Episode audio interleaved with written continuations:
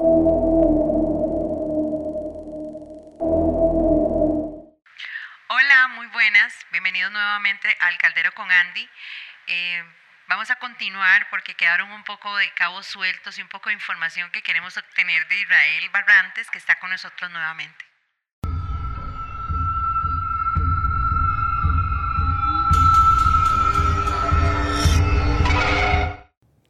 Isra, muchísimas gracias eh, que te quedaras por acá porque em, sé que hay muchas personas con muchas preguntas y yo también tengo muchas preguntas que hacerte a vos eh, y sé que también eh, hay muchas personas que, que están interesadas y, y, más que todo me voy a ir por la línea de quién puede ser un investigador paranormal. yo ya sé esa respuesta, pero yo quiero plasmar la idea de que no es algo muy fácil. O sea, Decime.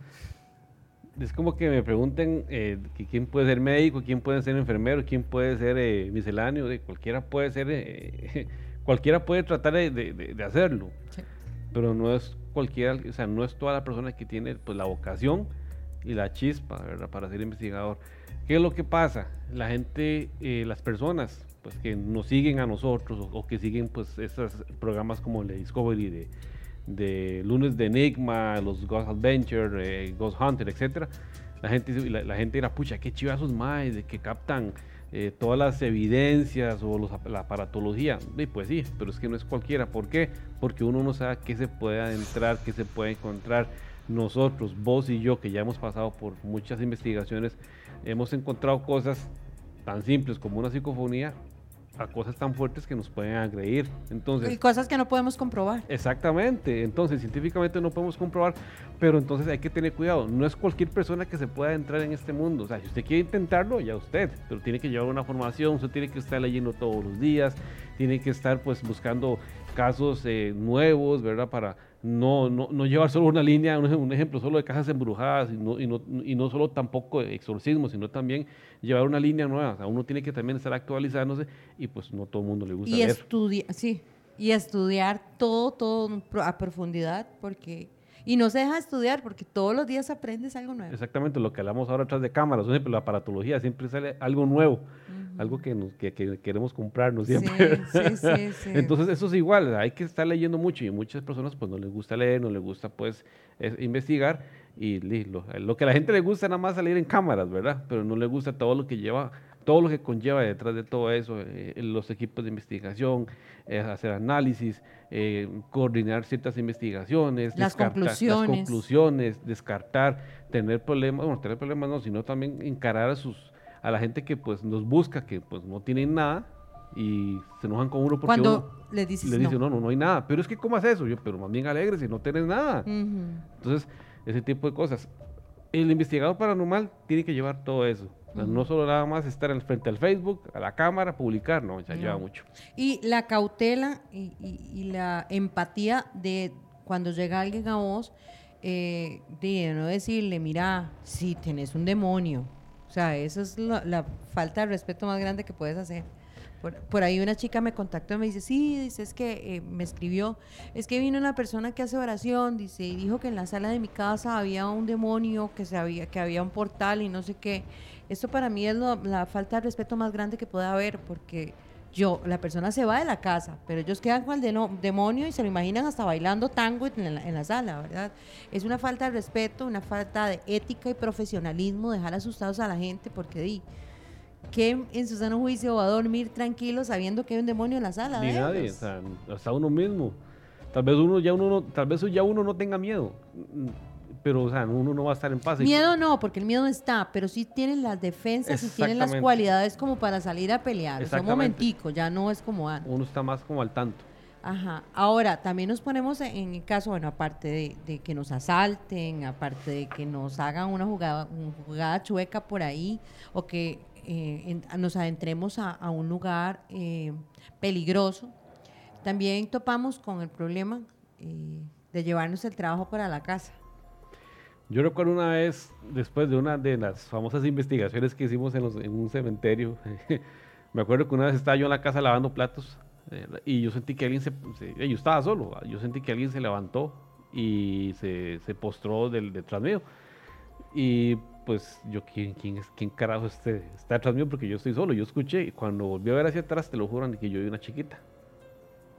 Y yo vi una niña. Y cuando yo me dicen a mi fantasmas de niños, Sí, el yo chavo al- alerto y va, va jalando porque pues para mí, para mí, en lo personal, no existen los fantasmas de, De de niños. Los niños cuando mueren trascienden y se van. Entonces se me quedó así viendo y yo, no, no, jale, váyese. Sí, ya Eh, uno ah, atiene que es un no demonio. exactamente, usted no pertenece aquí y por dicha nunca más eh, la volví a ver. Pero esa es otra cosa muy importante, como usted lo decía, Andy, a las personas que nos ven y que dicen, bueno, yo quiero dedicarme a eso. Eso también conlleva, uno se- a veces se puede llevar cosas a- para la casa y puede afectar a la familia. Ya nosotros sabemos cómo limpiarnos, cómo protegernos, porque o sea, no es nada más de ir e investigar. Y si a uno se le pega algo, ya uno también sabe, sabe cómo limpiarse, porque es muy importante. Uno no, no puede andar nada más de, de que voy a las investigaciones y, y nada más. O sea, hay que limpiarse. porque ir a una investigación lleva un proceso, eh, un protocolo que ya se establece por cada director de, De equipo. de equipo. Eh, yo en mi equipo, pues ya sabemos las reglas y creo que son muy similares a las Sí. tuyas.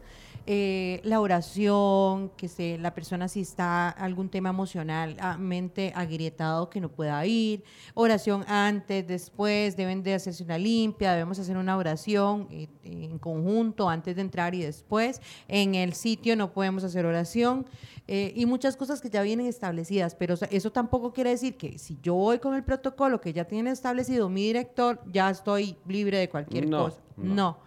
Eh, yo, pues, que me llevé el trabajo para la casa también, pues, que fue demasiado feo, fue una experiencia muy frustrante.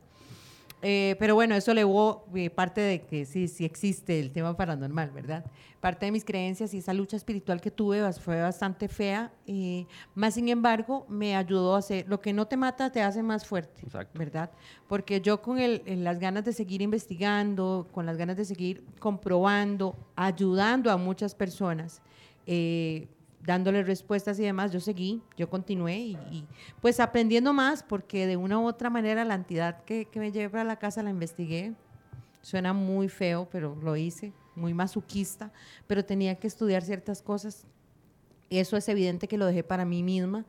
Eh, por ahí tengo todos los videos y todo, pero es algo muy mío, ¿verdad? Muy propio, porque yo quería estudiar más a fondo eh, los fenómenos. Más sin embargo, eh, como vuelvo y les repito, no porque ustedes sigan un protocolo, una línea establecida de oraciones y demás, quiere decir que usted ya está libre de todo No. mal. No, siempre, siempre uno está eh, anuente, siempre uno está pues ahí eh, peligrando de que algo se le pegue. Como digo, es que todas las investigaciones son diferentes, desde una in- investigación de campo, o ir a, a hacer un recorrido, eh, todas las investigaciones son diferentes y en todas se le puede pegar a uno. Hasta la cosa más mínima, más in- insignificante, le puede marcar la diferencia a uno. Vos viste la película, es que no me acuerdo el nombre, están entre nosotros, creo, que la entidad estaba encima de la muchacha. Esa- están entre nosotros, Sí. esa película de terror. Así justamente me sentía yo. Yo sentía que cargaba, después de todo lo que me pasó, yo sentía que algo estaba en mis hombros, eh, que, ah, o sea, no podía eh, colocarme en una, una postura correcta, sino que estaba súper inclinada y yo sentía, y yo visualicé esa película, yo decía, es algo que yo tenía aquí, y conforme fueron los días avanzando, fue bastante, bastante feo, ¿verdad? Porque energéticamente se sentía mal, ya iba con, no quería levantarme de la cama, incluso emocionalmente me comencé a sentir un poco como triste o vulnerable. eh, pero bueno, fue un proceso fuerte porque en eso yo acepté a Dios, ¿verdad? Porque para aquel entonces yo era atea. Sí, yo. Entonces, eh, eso me hizo más fuerte para tener más fuerza para poder seguir ayudando a personas. Porque en nuestra postura recibimos gente desesperada, llorando, eh, que incluso, suena muy feo decirlo, pero incluso la Iglesia Católica les ha dado La espalda. eh, suena muy feo, ¿verdad? Eh, pero es que es una triste realidad. Así pasa también para muchos exorcismos. La Iglesia Católica los deja en una zona de stop, una sola pausa, y los deja ahí como esperando nada más. De hecho, Andy, eh, perdón que te interrumpa, de hecho, ahorita estamos con un caso donde, eh, valga la, la necedad, otra vez en Heredia, no sé qué hay en Heredia, pero en Heredia hay, hay algo, la mayoría Heredia y Cartago. Heredia y Cartago, de hecho, la mayoría de los casos que nos llaman son Heredia. Ahorita estamos con un caso en Heredia donde el padre, eh, la familia en, desesperación nos, nos, contactó y las ayudamos y le dijimos, mira, vayan donde el padre para que les pueda ayudar. Y el padre le, que les dijo, mira, eso no existe, no les voy a dar ni agua bendita, no les voy a dar nada porque eso no existe, hágase los majes, ¿verdad?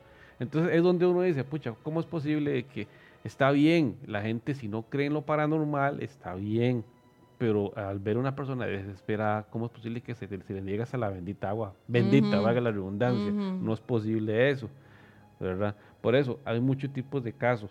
Ahora lo que te pasó a vos, o sea, cuando uno se le pega algo, Andy, o sea, te, le afectas a la familia, los hijos, tu pareja, hasta el trabajo, o sea, uno anda, pero uno siente como que se le pegó un chupasangres y, y, te está absorbiendo la energía.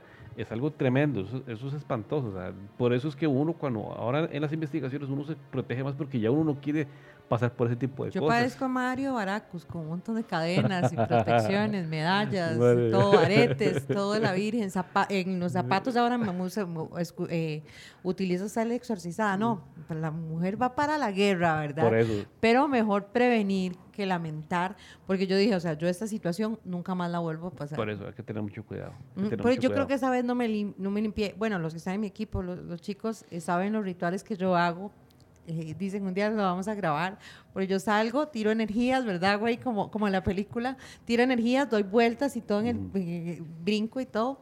Eh, pero ya es como parte de algo que yo hago para dejar todo ahí, porque yo no, me, yo, yo, no me puedo llevar las cosas para mi casa porque, porque sería muy irresponsable de mi parte. Em, volviendo al tema de la iglesia, sí es cierto, en la iglesia no, muy poco probable, si vos le vas a decir a un padre o a un pastor incluso, mira, me están pasando ciertas situaciones en mi casa, vos puedes ir a, hacer una oración, poco probable. Más sin embargo, si vos le decís, me puedes ir a bendecir, quizás pueda ir el padre. Pero si vos de entrada le decís, puedes ir a hacer una bendición, un exorcismo a mi casa o, limpiar mi casa o hacer una oración porque están ocurriendo fenómenos paranormales, esa persona no va a ir. De hecho, e, esto que estamos hablando y puede que tal vez nos esté viendo alguien de la iglesia católica, iglesia, iglesia cristiana o cualquier otra iglesia, no es con la intención de ofender, no, eso más que todo es una crítica constructiva. Es una crítica constructiva. ¿Por qué? Porque los fenómenos paranormales, los espíritus, los fantasmas, los demonios existen y atormentan a las personas. Y nosotros no hacemos nada con el hecho de ir a investigar si también no tenemos una ayuda por parte... Un respaldo. Un respaldo por la parte de la iglesia católica, iglesia cristiana o whatever. Porque nosotros también no estamos autorizados para hacer ningún tipo de ritual, un exorcismo, todos esos procedimientos arcaicos. ¿Por qué? Porque no estamos preparados. Podemos evidenciarlo, sí, pero no estamos preparados para hacerlo no estamos preparados para enfrentarlos. Eso Exactamente, entonces hay que tener cuidado. Pero que sí, ayuden a las personas. Si referimos un caso, denles pelota. A veces, incluso eh, ya han habido casos donde se han grabado las manifestaciones, hay fotografías, hay videos y uno se los lleva, mira, tome. Y aún así dicen que eso no es nada. Ajá, yo he estado hablando con padres porque también debido a mi postura, pues ya tengo contactos en la iglesia y demás. Mira, son muy, muy difíciles que ellos acepten este tipo de cosas. Es algo como tan cerrado y tan hermético. Ellos dicen, no, yo no sé si es un, un protocolo o una regla que tiene, ¿verdad? Que el padre no puede ir a un lugar donde hay fenómenos paranormales o, con todo el respeto del mundo, o es que les da miedo, o es que ellos no pueden parar, o sea, no pueden cruzar esa línea, ¿verdad? Si bien es cierto para la iglesia y para muchas eh, personas de, de, índole religiosa, saben que hay personas con, demencia y, puede mucho, eh, pues, inclinarse mucho al área psicológica de una persona, ¿verdad? Hay muchas eh, patologías psicológicas de una persona que puede, pues, escuchar voces y demás, pero si hay un video que corrobore y compruebe la veracidad de los fenómenos paranormales en el lugar, es poco ético también de parte de ellos dejarlo ahí como en visto, ¿verdad? Yo creo que más que todo es protocolos de ellos. Vos sabes que también nosotros eh, siempre, eh, antes de entrar a una investigación, somos escépticos, ¿verdad? Sí. O sea, tratamos de, encontrarle pues toda la explicación. La raíz cuadrada. A, una explicación al caso, porque puede que nos diga, mira, es que el, el techo de mi casa suene y uno va y revisa, no, pues la manera que se está encogiendo y se estira. Y, y ajá, con el sol, es, la fricción, eso tiene un término, ya huele, lo he estudiado. Huele, a, huele como que a un tanque séptico, uno va a revisar y está el, tanque séptico hasta el copete, ¿verdad? Y claro, se sale el, olor por todos los lados. O sea, eh, eh, yo creo que ellos hacen eso, tal vez. eh, no son de, pues, de creer en, en el, en- en el mismo momento, pero ya cuando se llevan las evidencias, Ujú. yo creo que sí tienen que ser un poquito más abiertos. Sí, totalmente. Eh, eh, yo no sé, como te digo, yo lo respeto mucho, respeto mucho a las iglesias y todo, pero en los últimos meses sí he, he estado eh, con la necesidad de hacer un contacto en la iglesia porque en algún momento se le sale a uno de las manos. eh, posesiones, personas afectadas, casas afectadas, personas con ciertos rasgos eh, de posesión o, o, ¿cómo se llama la otra característica? Antes de ser posesa. Infestaciones, No, la persona como opresión. tal. Ajá, bueno, no, pero tiene otro término. A ver. Bueno, cuando la persona está sufriendo algún tipo de fenómeno paranormal y pues atormentado. no, es que hay otro término, afe, afe- No, no, no lo recuerdo. Bueno, eh, una persona enferma que la, que le va succionando toda la energía.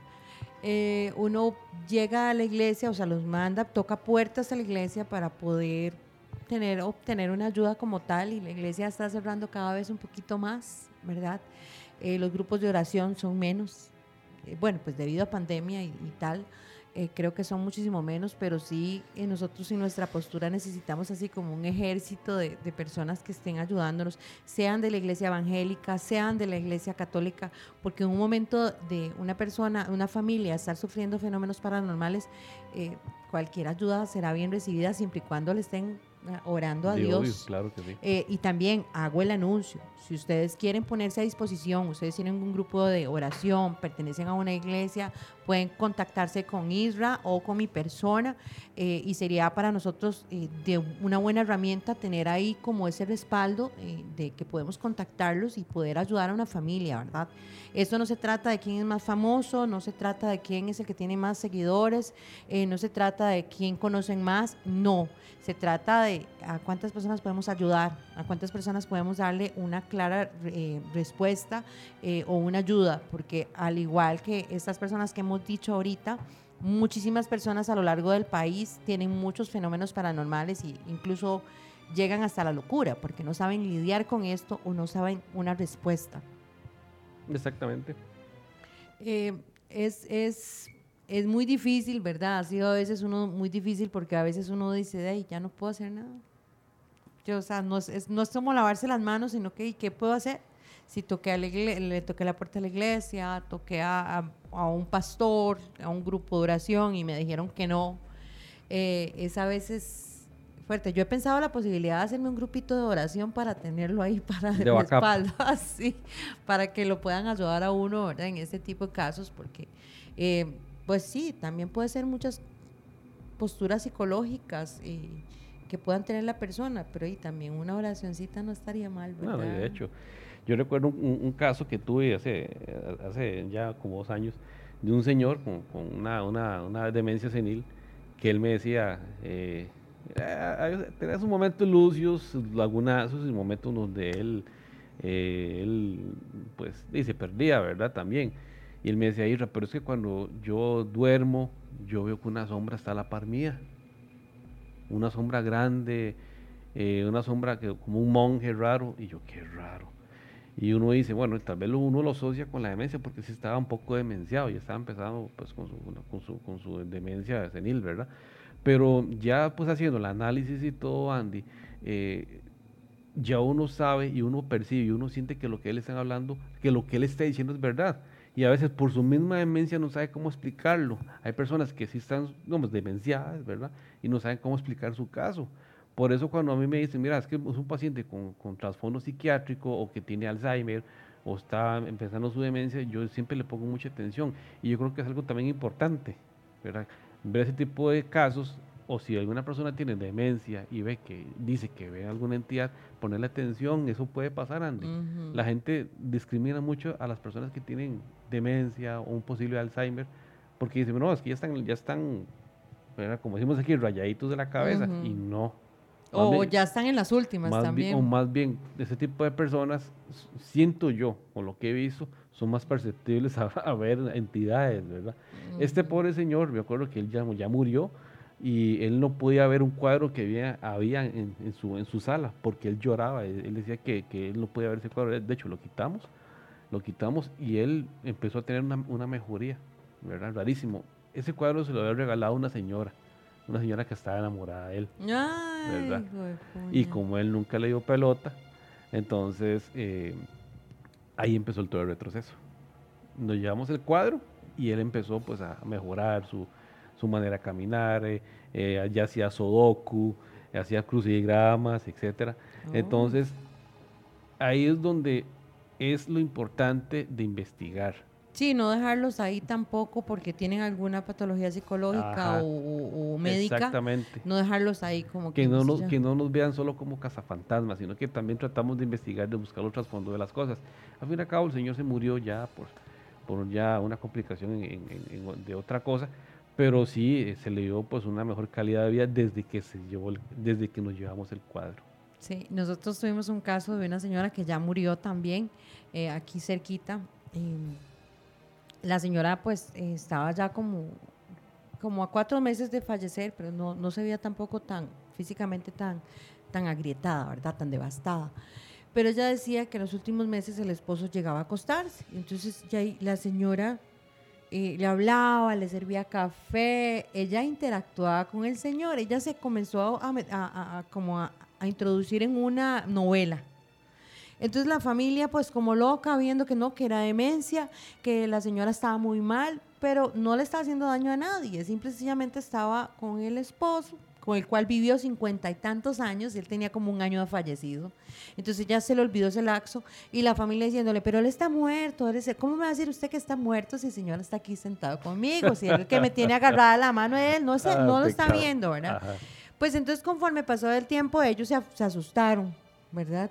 Nos contactaron, eh, nosotros fuimos a, corroborar toda la información, utilizamos todos los, los, los aparatos, mira, y tuvimos respuesta del Señor. nosotros le preguntamos, ¿dónde está el Señor? Y me decía, está parado justo a la par suya. Entonces le poníamos el Merer y el Señor, y aparecía ahí. Y, el, y el Merer hacía el rasgo de la cabeza y todo, los pies y toda la cosa. Se sentaba a la par de la señora igual. Y después la abrazaba y se le, y le ponían aquí el Merer y estaba aquí alumbrando. O sea, la tenía abrazada. Entonces, eh, la, recomendación es, pues, la señora no está enferma, o sea, la señora no está mal. Eh, en algún momento el diagnóstico de nosotros fue así como que ella quizás está ya a punto de fallecer, pese a que no estaba tan, tan mal. Eh, y que el Señor estaba, llegaba como a despedirse o a, hacerle más placenteros esos, esos días, porque si tuvieron un matrimonio esos románticos que, que, ya no hay, ¿verdad? Esos que duermen toda la vida agarrados de la mano, que pasean juntos, bueno. Entonces el lazo de ellos era muy fuerte y es muy probable que el Señor le dio una mejor calidad de vida. Entonces ¿qué recomendación es? No van a hacerle limpia, no van a hacer un exorcismo, no van a hacer nada de eso. Eh. Aprendan a vivir con una persona que tiene eso. Ajá.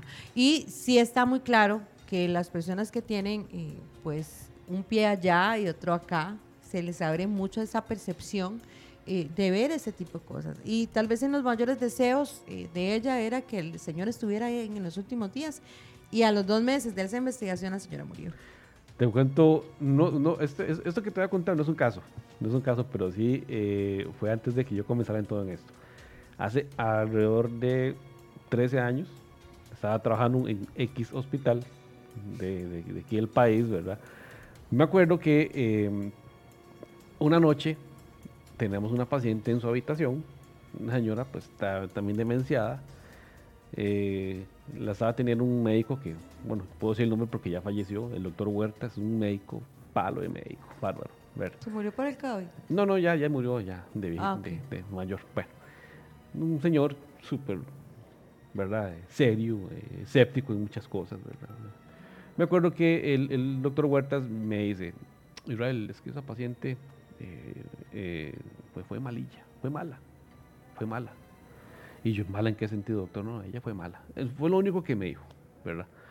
Esa vez me acuerdo que ya la señora eh, estaba falleciendo y cuando uno iba, bueno, antes de que empezara su agonía, ella lo veía a uno y ella pues le gritaba que saliera a la habitación, que se, llevara ese, esa, ese bulto que traía detrás de mí, ¿verdad? Y yo, ¿cuál bulto?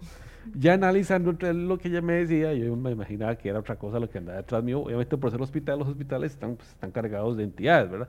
Me acuerdo que esa señora ya está en su lecho de muerte.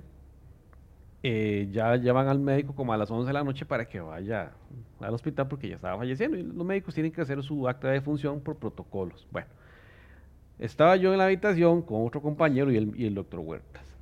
Ok, la señora falleció ¿verdad? ya el doctor hace estaba dentro de la habitación conmigo, mi compañero, y que íbamos a la señora, eh, haciendo el acta de fusión. Andy, te lo juro, fue una de mis experiencias más extrañas del ámbito paranormal. La señora ya estaba fallecida, ya estaba fallecida. Y en el momento que estábamos nosotros ahí ya empezando a alistar a la señora y el doctor haciendo su acta de función, la puerta estaba cerrada, las ventanas estaban cerradas, era un sistema acústico, o sea, no, no entraba bulla de ningún lado.